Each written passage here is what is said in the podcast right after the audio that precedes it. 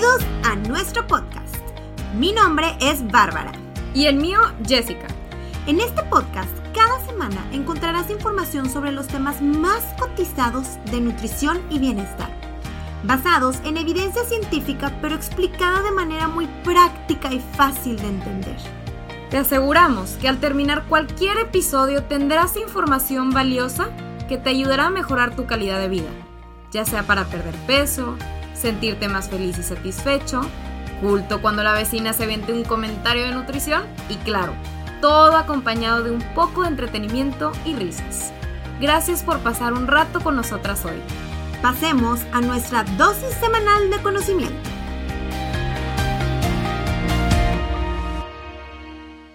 Two Healthers, good morning o afternoon, o no sé qué hora están escuchando esto, pero bueno, listos para el episodio de hoy. Que está muy solicitado, la verdad, nos los han preguntado bastante en redes sociales. Claro, porque es algo muy común, ¿no? Es algo muy común el síndrome del ovario poliquístico.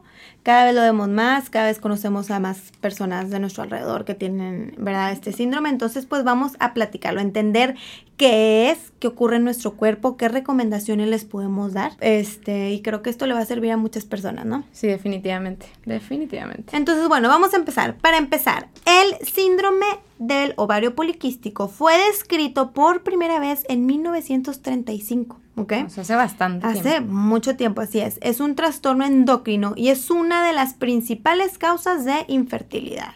¿No? Ah. Entonces, es la condición hormonal más común que afecta mayormente del 7 al 10% de las mujeres en una edad reproductiva, claro, para la cual no existe alguna cura como tal. O sea, no está como que esta pastillita de tómatela y se te va a curar el, el, ovario poliquístico. El ovario poliquístico, así es. Y bueno, como ya sabemos, hemos escuchado, es un factor de riesgo para diabetes mellitus tipo 2, síndrome metabólico, hiperplasia, cáncer de endometrio, etc. Este, también para complicaciones en el embarazo, ¿no? Diabetes mellitus gestacional, este, o algo de hipertensión. Entonces, pues bueno, en un 35% de los casos coexiste resistencia a la insulina. Entonces, esto yo sé que mucho lo hemos escuchado como que ovario poliquístico y tengo problemitas a lo mejor para bajar de peso. ¿Por qué? ¿Por qué? Porque muchas veces está presente la resistencia a la insulina, ¿no? Entonces, sobre todo en mujeres con un índice de masa corporal por encima de 30, ¿no? O sea, con, es un diagnóstico de obesidad, así es. Y bueno, donde alcanza al 70% ah, de las mujeres que tienen el síndrome. Ah, ok, ok, ok. Más de la mitad prácticamente. Mm, ok, y bueno, ¿cuáles son algunos de los criterios del síndrome de ovario poliquístico? Los criterios, la verdad, es que pues hay varios. Aquí podemos ver el hirsutismo, que el hirsutismo es una afección en las mujeres que resulta en el crecimiento excesivo como de vellito.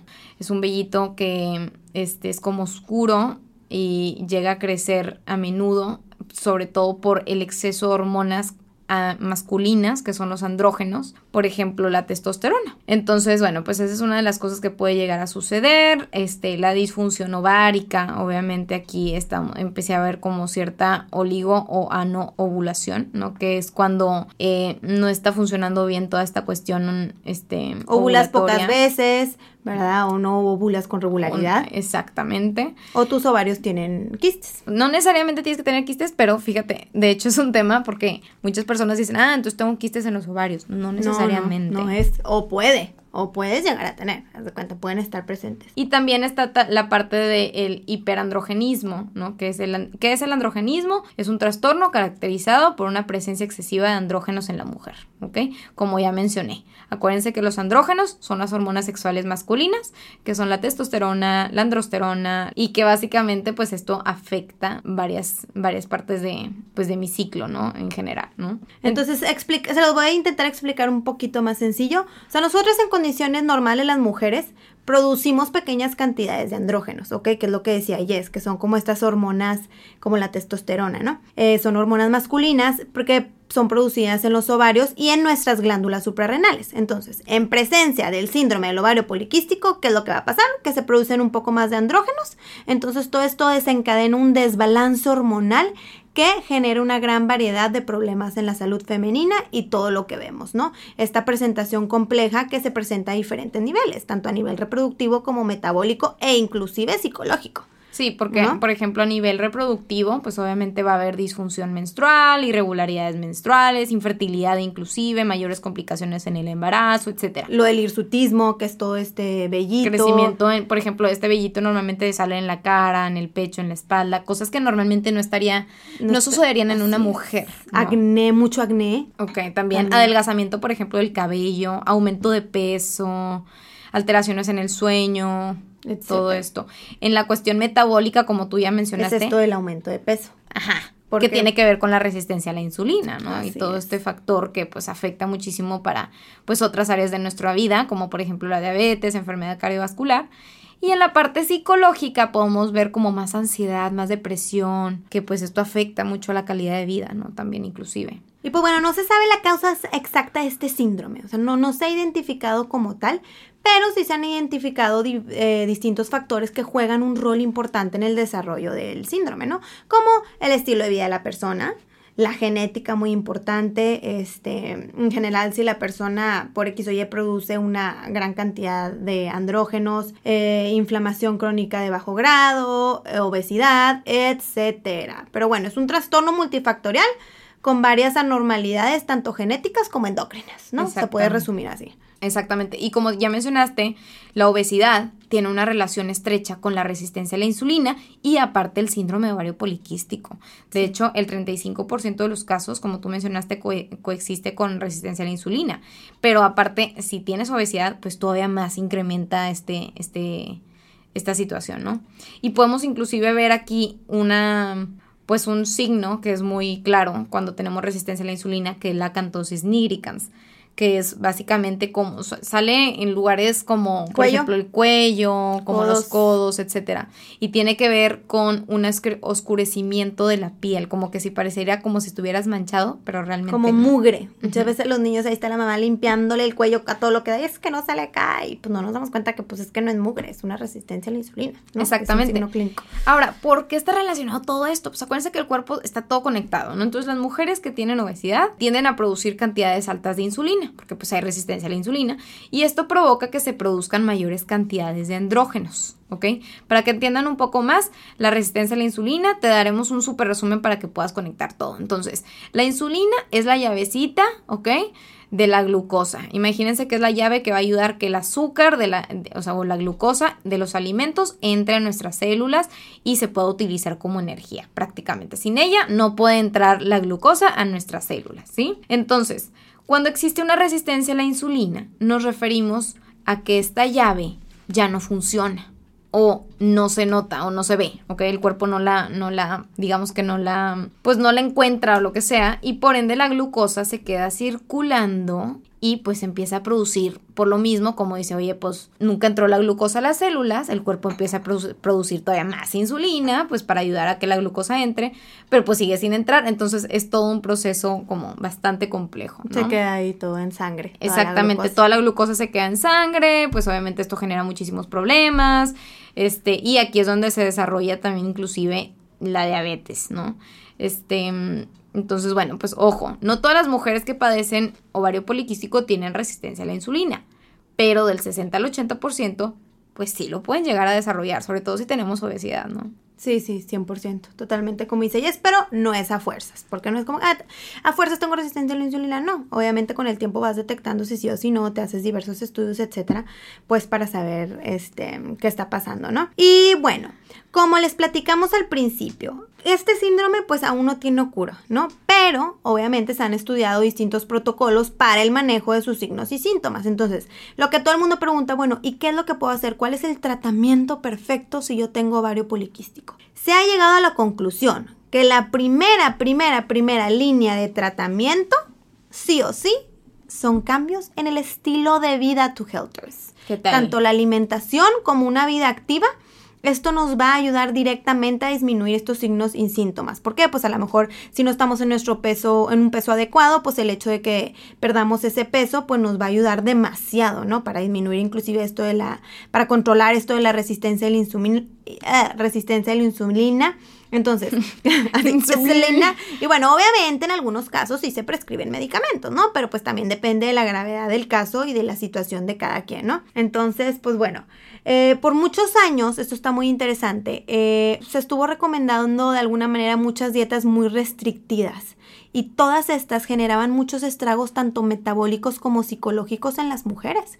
Entonces, ¿por qué? Porque les prohibían todo, todo lo que se puedan imaginar. No puedes comer pan, no puedes comer tortillas, no puedes comer inclusive las frutas. Entonces, pues esto obviamente no es sostenible y por lo mismo se ha detectado que pues la realidad es que no tiene que ser algo muy restrictivo. La verdad es algo muy balanceado, equilibrado y saludable. Hay detalles que sí se los vamos a ir mencionando. Pero bueno, primera línea del tratamiento, literalmente no es un medicamento. Es cambios en estilo de vida. Así es.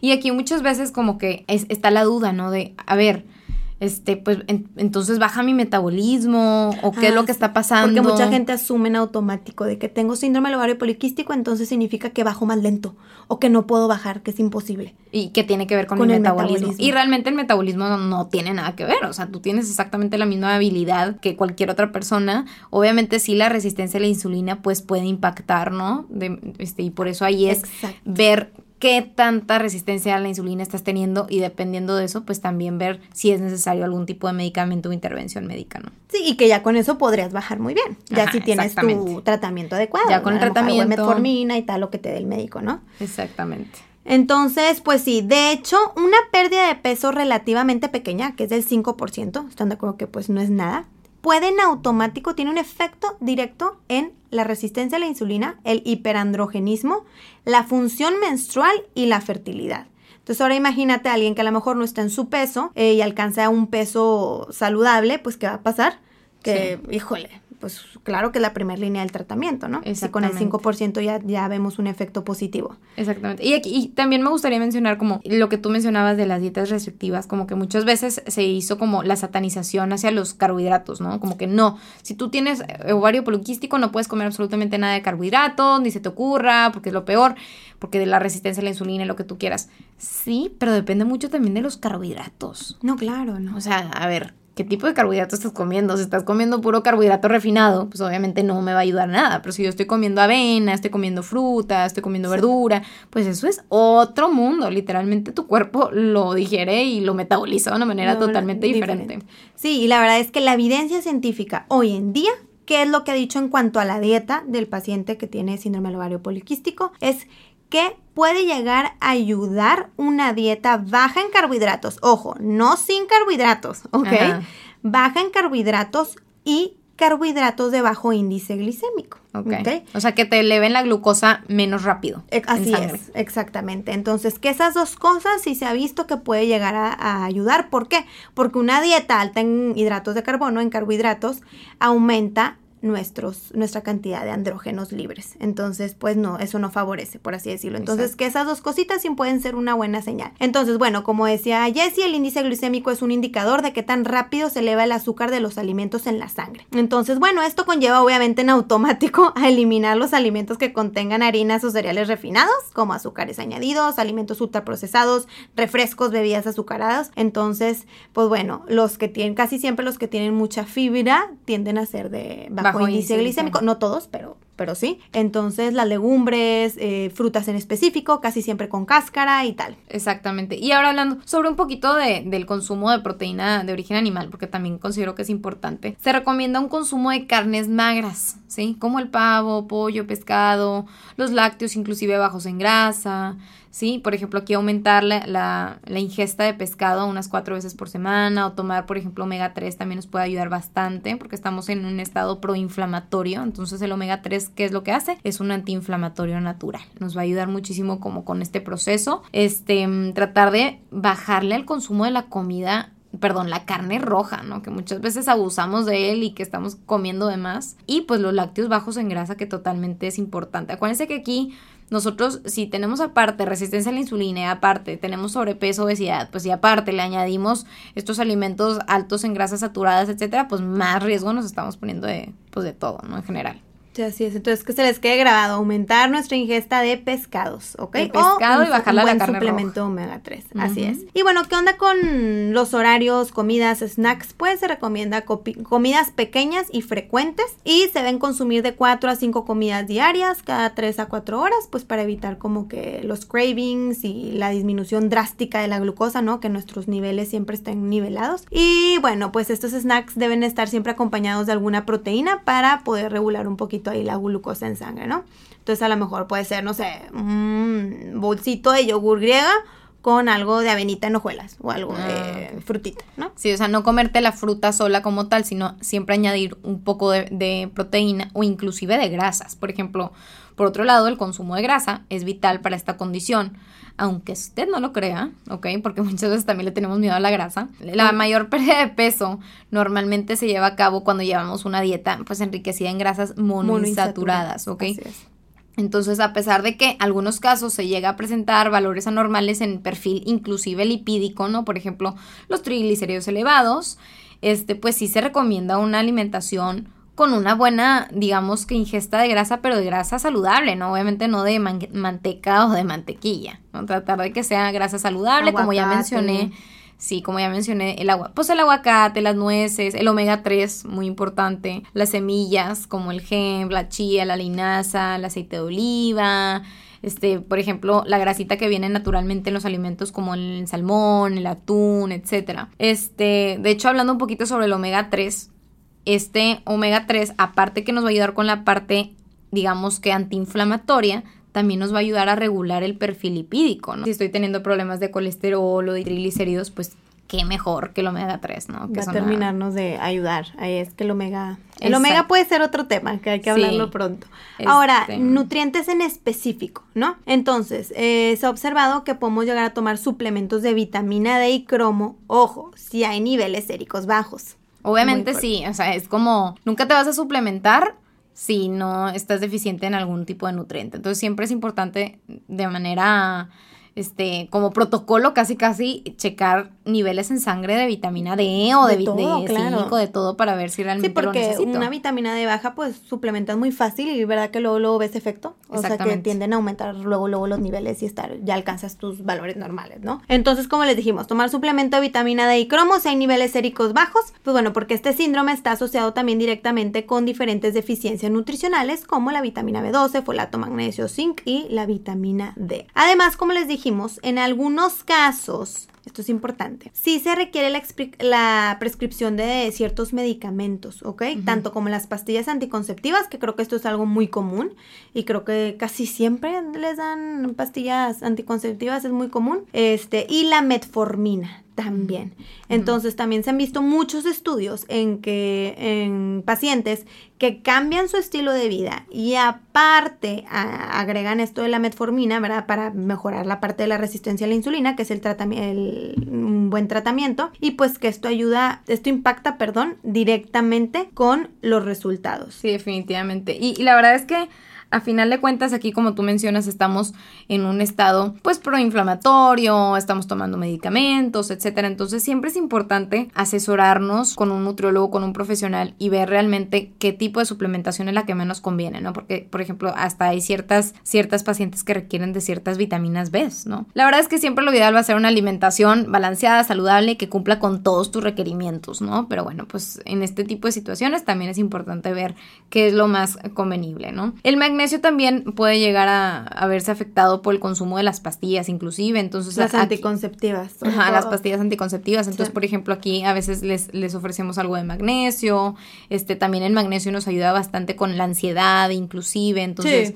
También Al relax, queda- al relax. para relax. Entonces, también es una muy buena alternativa, ¿no? Este, el consumo y suplementación de magnesio, pues juega un rol importante, porque disminuye la resistencia a la insulina, disminuye inflamación, riesgo de diabetes, etcétera. Entonces, por ejemplo, eh, alimentos ricos en magnesio nos pueden ayudar bastantes, como los frijoles, este, las cereales, Sí. la espinaca, la papa, el cacao, todo esto es importante. ¿no? Sobre todo te digo que ella si ya llevas mucho tiempo tomando las pastillas anticonceptivas, ¿no? También, sobre todo, ah, porque entre más tiempo Sí, tomes. O sea, ajá, imagínate que llevas un buen rato, pues más checar que todo esté bien, ¿no? Claro, definitivamente es importante. El zinc también es bastante importante y es una pieza clave para regular el ciclo menstrual y al igual que la fertilidad también es importante, ¿no? Entonces se ha visto que también con las pastillas anticonceptivas se pueden llegar a poco a poco ir depletando esos niveles y pues ayudarnos con una suplementación de zinc, obviamente asesorada, pues nos vamos a ayudar con toda esta disminución de testosterona, acné, pérdida de cabello, etcétera en conjunto con el magnesio, claro. Algunas semillas también son muy ricas en, en, zinc, entonces consumir semillas, frutos secos, el cacao, los frijoles, repito, obviamente una alimentación variada, saludable, balanceada, siempre nos va a ayudar a tratar de cumplir con todos estos requerimientos. Sí, porque si es puro refresco, papas, pues no. Ajá. y también he escuchado mucho sobre la vitamina D. Ah, no, esa es súper, yo creo que es de las más importantes, la verdad, la vitamina D, la estrellita. Es la estrellita, es la, estrellita, porque esta vitamina es nuestra como most valuable player, ¿no? Digamos que nuestro MVP en muchas patologías. Este, pero está eh, sobre todo en especial en, el ovario poliquístico porque tiene un rol muy importante en la regulación hormonal reproductiva de la mujer y de la insulina. De hecho, del 65 al 85% de las mujeres que padecen este, este, esta condición presentan deficiencia de la vitamina D, que también se relaciona con el, exceso de grasita, ¿no? En, el cuerpo. Entonces, así es tu Helters. Entonces, un como mini resumen. Entonces, los criterios para el PCOS, es decir, cómo se puede diagnosticar, pues es la presencia de hirsutismo, que se debe al hiperandrogenismo, eh, disfunción ovárica, ¿no? Pueden, pueden haber quistes o no en los ovarios, ¿ok? Y cómo se suele presentar, pues a nivel reproductivo a nivel metabólico y a nivel psicológico, ¿ok?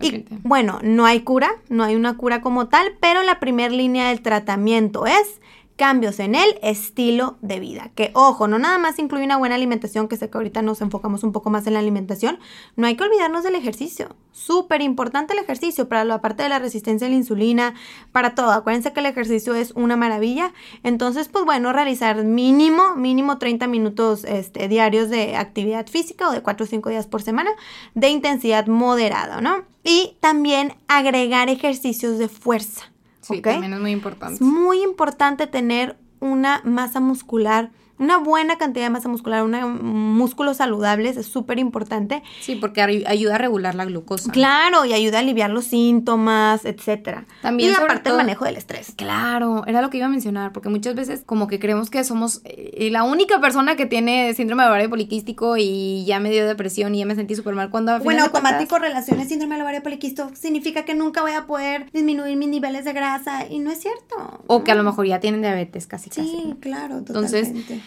Importante siempre, si te sientes abrumada, importante acudir con un psicólogo, de verdad, de verdad, de verdad, vale muchísimo la pena. Este, es una inversión, a final de cuentas. Si sospechas que tienes algún síntoma o signo de este síndrome, lo mejor recomendación es que acudas de manera pues rápida con un ginecólogo o un endocrinólogo de confianza, ya que el diagnóstico oportuno es esencial para disminuir los riesgos pues reproductivos, metabólicos que se pueden llegar a generar por todos estos problemas hormonales, ¿no? El equipo multidisciplinario, o sea, que, tengas un doctor, un psicólogo, un nutriólogo, definitivamente va a impactar de manera mega positiva en tu resultado. Claro, 100%. Y mujeres, como ustedes vieron, es un síndrome muy común entre las mujeres. Este, no se sientan solas, no crean que, como decíamos ahorita, ya va a definir, híjole, eso significa que a fuerzas voy a tener resistencia a la insulina o que voy a batallar. No es cierto, con un buen tratamiento, un buen estilo de vida, un buen seguimiento, con eso es suficiente. ¿A poco no? Para darle un giro positivo. Así es. Entonces, pues bueno, to Helters, em, que sepan que aquí estamos para lo que necesiten. Nos pueden encontrar en las redes tienen sociales. alguna duda o algo. Si les gustó este tema o sienten que les va a ayudar a alguna persona que tiene este síndrome de ovario poliquístico o simplemente que le va a interesar este tema, pues no se olviden, por favor, de compartirlo en sus redes sociales y si les gustó, pues también calificarnos de manera positiva. Como quieran, nos estaremos viendo muy pronto la próxima semana. Bye, to helpers.